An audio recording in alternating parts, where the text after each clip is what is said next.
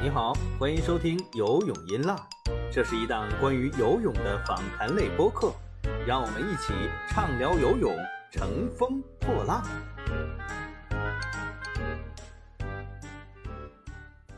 各位游泳音浪的听众朋友们，大家好，我是张斌。真的是久违了，我们这个节目已经很久很久没有更新了。不是说这个节目已经对我们来说没有意义和价值了，而是确实在过去很长一段时间，游泳都没有什么特别可聊的话题。那现在游泳世锦赛已经开始了，我们今天呢也请来了一位重磅级的嘉宾啊，不是我们 以以往唯一的嘉宾狼哥了，是资深游泳记者欧陆婷。欢迎小欧。呃，大家好，我是欧陆婷。就是我们就话不多说了，这个你要简单的介绍一下你自己吗？还是已经？我觉得对，在游泳这个圈子里，你这个名字已经如雷贯耳了，没有太多可介绍的空空间了。没有，没有，没有。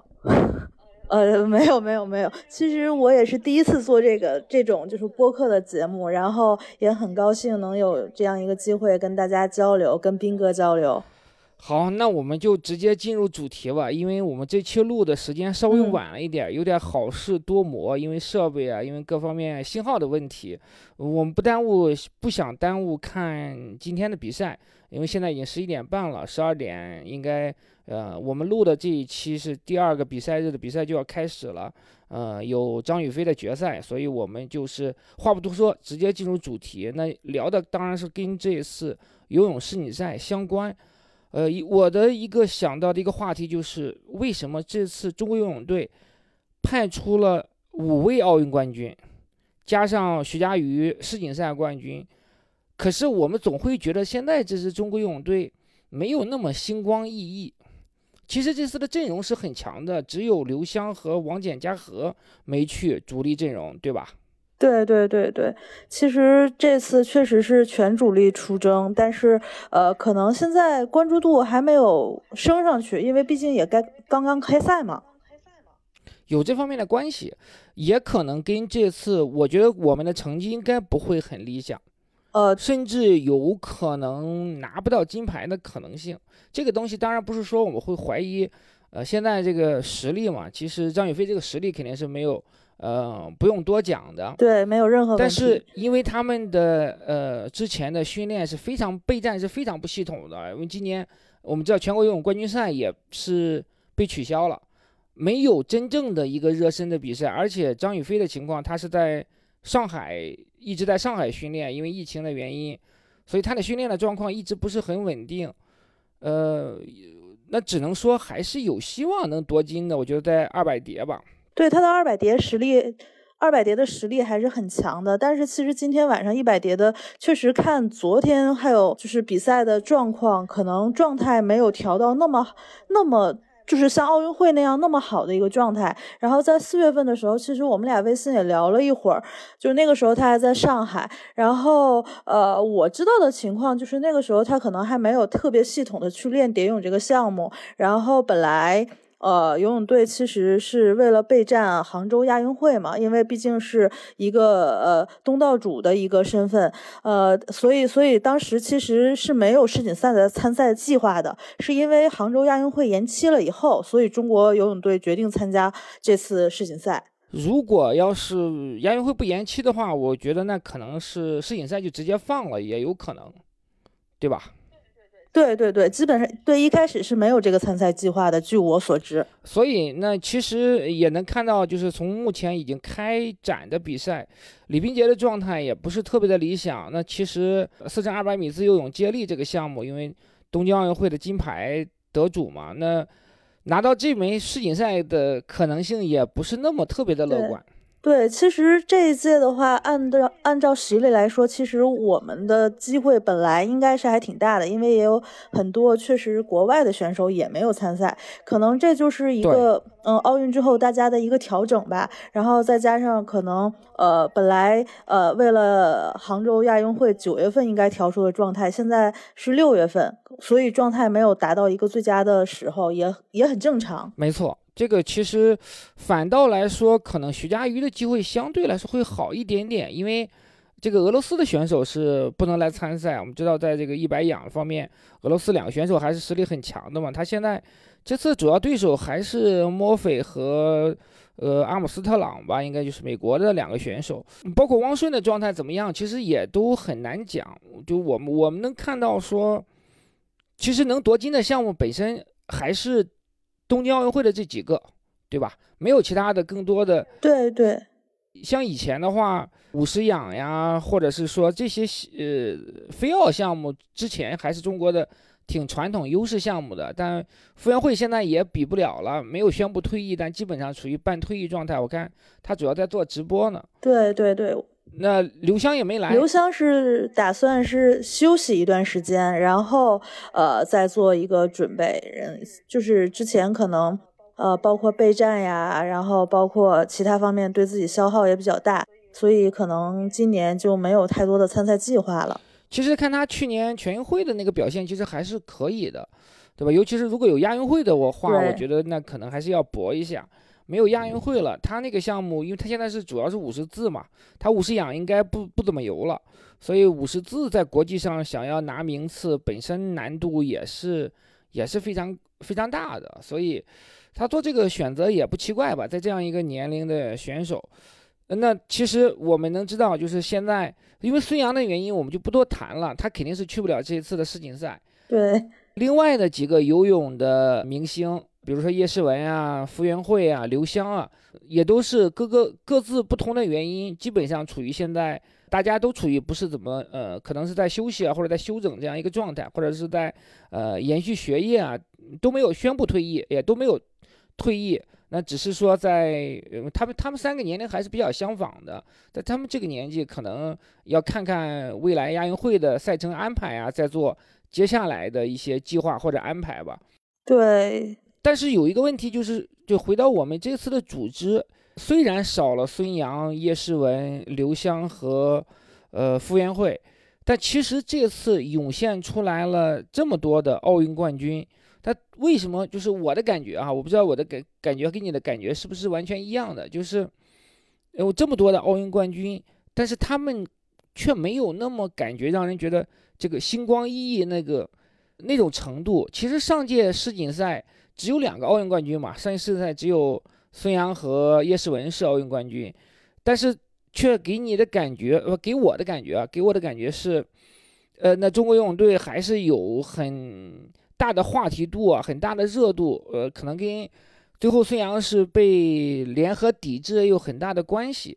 那就回到了我们这一期节目想要探讨的一个比较核心的问题，呃，为什么游泳队的这些奥运冠军们在东京之后？没有达到，或者是接近孙杨、宁泽涛他们那个高度。我觉得可能，呃，一个是就是呃，奥运会的时候，其实我们呃，奥运冠军，嗯。也比较多，这一次太多了。对对对，每天都好几块金牌，所以这个热度啊，就是很快，就是一块一块金牌，一块金牌的热度就就很快就把前一块的就盖住了。这个原因我觉得有一个，还有一个就是其实呃，中国游泳队一直不缺乏明星，但是呃，一个明星就是养成还是很难的，就是他得需要一个。呃，很明显的一个性格，然后呃，就是他人物其实需要一个比较立体的一个性格，再就是他的成绩是一个统，就是像孙杨是这种统治级地位的，然后他又不缺话题，所以大家的关注度自然也就上去了。现在的感觉就是好像都很平淡。对这个事情，我们可以拆解来慢慢聊。就是你刚才讲到的第一点，我觉得也是很认同的，整个。东京奥运会，中国选手产生了特别多的奥运冠军。我们都是做体育的，但是你让我现在把所有的奥运冠军，或者是大部分奥运冠军说出来，我觉得我做不到。那可能印象最深的，呃，杨倩的首金，对对吧？后边那孙一文的热度还是可以的，呃，再加上张雨霏，当然是两金两银，当时还是就是有很高的呃话题度啊和曝光量。剩下的就是像乒乓球啊。这个本身乒乓球就是一个很高光的项目嘛，这些奥运冠军什么马龙啊、许昕啊，那肯定大家都是耳熟能详嘛。陈梦，对，其实就是可能能有很多话题性、很多热度的奥运冠军，可能也就五六个、十个左右。还有一个很重要的问题，除了张雨霏之外，呃，接力这个项目本身团体项目的嗯金牌的意义虽然非常大，但是团体项目这个奥运冠军的知名度就是非常低的。就包括说，呃，这次我们赛艇上那个，呃，获得奥运冠军的那个选手，我现在都完全想不起名字来。就这四个，包括北京奥运会的时候，当时我们也是赛艇拿了拿了金牌，那四个选手，呃，当时我还是能有印象的名字，但现在的话，你让我说，可能也也很困难了。就是接力这个项目呢。谁都知道接力的这个冠军是非常难的，因为当然接力有张雨霏嘛，但其实像呃杨俊轩呀、汤慕涵呀、李冰洁啊，呃，整体上就是他们可能就是会更被淹没在奥运冠军这个整个的这个海洋之中了。对，因为其实呃，游泳这个项目就是呃，本来比的速度就非常快，然后呢，给到每个人的镜头啊，然后采访呀，包括这些故事啊，可能都没有很完整的展现给大家。大家甚至就是就是四个接接力运动员，其实现在呃，可能一共有三分多钟。对对对，很多可能就是我们做体育的人，你现在说四个接力运动员都是谁，可能大家记住的也就是张雨霏更多一些。对。是这样的，另另外就是确实也是这个，在整个的奥运周期里面，呃，热度过得很快。你夺完金牌之后，可能第二天就有新的热点出来了。就是像像全红婵这种具有持续话题性的这样的一个人物太少了，因为他呢也不完全是因为成绩好，当然他成绩确实特别好啊，但是因为他还是有更多的话题性，跟他的家庭啊，跟他出身，对更多的故事。如果论历史成就的话。汪顺的这枚金牌是非常有价值的，对吧？这是中国，我们是对，而且个人形象其实也非常好。对啊，就是整个的，你怎么讲呢？就他确实没有达到他预期的这样的一个高度。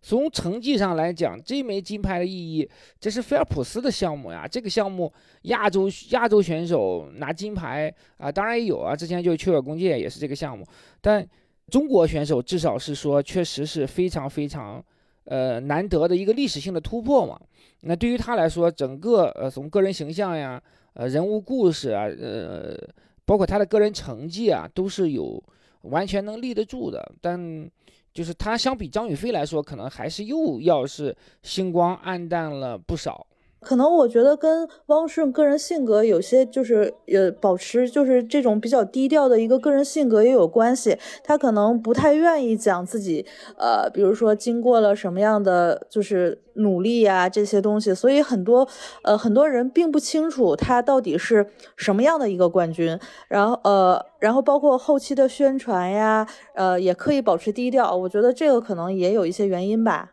对这个事情，就我们还是要回到了一个后奥运时期整个奥运冠军的包装或者是传播上这个话题上。其实，在奥运会之后，持续拥有曝光和话题度的奥运冠军相对来说是非常少的。对，那更多的，我觉得是比较占优势的是那些即将退役的奥运冠军，比如像孙一文、像吕小军。那其实相对来讲，连施廷懋啊、汪涵呀，他们其实也都没有太多的这样的一个曝光、曝光量和曝光度。呃，真正曝光就是特别有呃影响力或者话题度的这样的奥运冠军，那可能还是聚集中在杨倩啊、孙一文啊他们这些少数人身上。这个是我觉得一个，当然肯定跟个人的性格是有很大的关系的。那另外一个呢？跟游泳队的管理，我认为也是不可分割的。比如说，其实像张雨霏啊，像汪顺啊，他们在呃东京奥运会之后，应该迎来一个个人传播、个人商业价值大爆发这样一个时期。呃，应该是能够频频的登上各种大刊的，呃，不敢说封面吧，但是可能各种时尚大刊的邀约，以及呃很多品牌的这样的一个商业曝光。其实商业曝光对他们也有很大的帮助的，因为你的广告如果在主流媒体上，呃，这个连番的在播放，那一定还是会，它也会形成对你的一个个人形象啊、个人的商业价值有一个呃一个促进作用的。但确实我们在东京奥运会之后很少看到他们的报道，他们的呃广告。对，因为其实我也知道，因为跟呃队里边跟队员呃一直就是交流比较多，然后也知道东京奥运会之后，其实他们呃出就是有各种各样的原因吧，然后确实有一些大刊啊，呃还有呃国际品牌的一些邀约，但是最后呃因为各种各样的原因，确实都没有参与。我觉得这个其实还挺可惜的，因为本来可以打造就是两个比较优质的偶像，包括张雨霏啊、汪顺啊，两个人形象啊、成绩都非常好。好，对，张雨霏尤其是形象啊、气质啊，包括她的成绩也是足够硬的，对吧？两金两银已经是中国代表团最好的这个成绩了。你陈梦也就两金，对她，对实力上就是，尤其是二百蝶的实力，基本上就是一骑绝尘的那种优势。对这个事情，我们还可以做一个类比，就是刘子歌和焦刘洋。他们两个也都是先后拿了二百蝶的奥运冠军嘛，而且两个人的形象也都非常出色。但是两个人在夺了奥运冠军之后，都没有获得一个极大的这个个人价值、个人品牌上的一个大的爆发。焦刘洋的情况是这样的，他呢当时是，呃一二年之后，他很快就退役了，因为相当于说伦敦拿了呃奥运金牌，就是功德圆满了。那刘子歌，呃。对我我我不知道你跟刘子歌的熟悉程度啊，但是因为他确实是一个，他本身是一个比较怪的运动员。他呢，即便在拿了奥运冠军之后，也不太，不是不太了，就是很排斥媒体采访的。我我都不记得说有没有什么媒体真正的很深入的去专访过刘子歌。当然，我觉得跟整个游泳队的管理风格是有着。呃，很大的关系的，因为这么多年，从罗雪坚开始，再往前的我不了解。那从罗雪坚开始，罗雪坚当时是雅典中国游泳队的奥运冠军独苗嘛，但他其实在后边也没有什么太多的广告呀、代言，只有两个人是个特例。呃，在宁泽涛之前，只有两个人特例，一个是张琳，一个是孙杨。哦，对。张琳的情况呢，多少有些特殊，因为她的教练陈映红的老公是袁家伟，是当时是游泳中心的领导，他可能有一些这样的一个口子的情况在，就是一些尝试。孙杨的情况呢，就是是他基本上相当于是硬拗的，就是我我我就是硬要搞这个杨支队，我就要去学比较强势，学对学林丹，我不管你这些，我就所以呢，你就说。呃，咱们回过来头来说，太听话的孩子，可能不是那么，哎，对呀，他他可能不会有那么获得自己的利益的一个，得到一个自己更好的一个利益的回报。那其实我们回过头来看，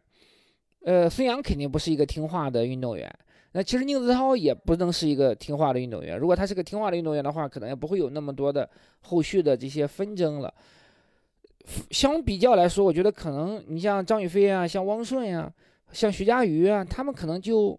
像像呃，包括叶诗文啊，他们可能就太过于就是谦卑了。你也可以说是谦卑，或者说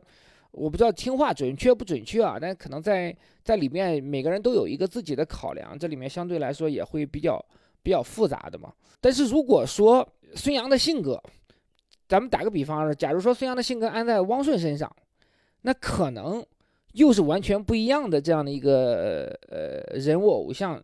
出来了。嗯，那肯定是不一样的。其实，呃，在商业这一块儿，我之前也单独和汪顺探讨过，因为我觉得东京奥运会其实对他来说，呃，拿到金牌之后是一个很好的机会，包括年纪其实也不算小了，正好就是呃也算功德圆满，然后正好就是能赚很多很多的钱。其实趁这这一波热度，但是汪顺可能他的想法比较多，他把眼光，他告诉我的是，他把眼光放在巴黎，他其实他其实希望就是。是，呃，巴黎能再拿一块金牌，这样的话，到时候再说赚钱的事儿，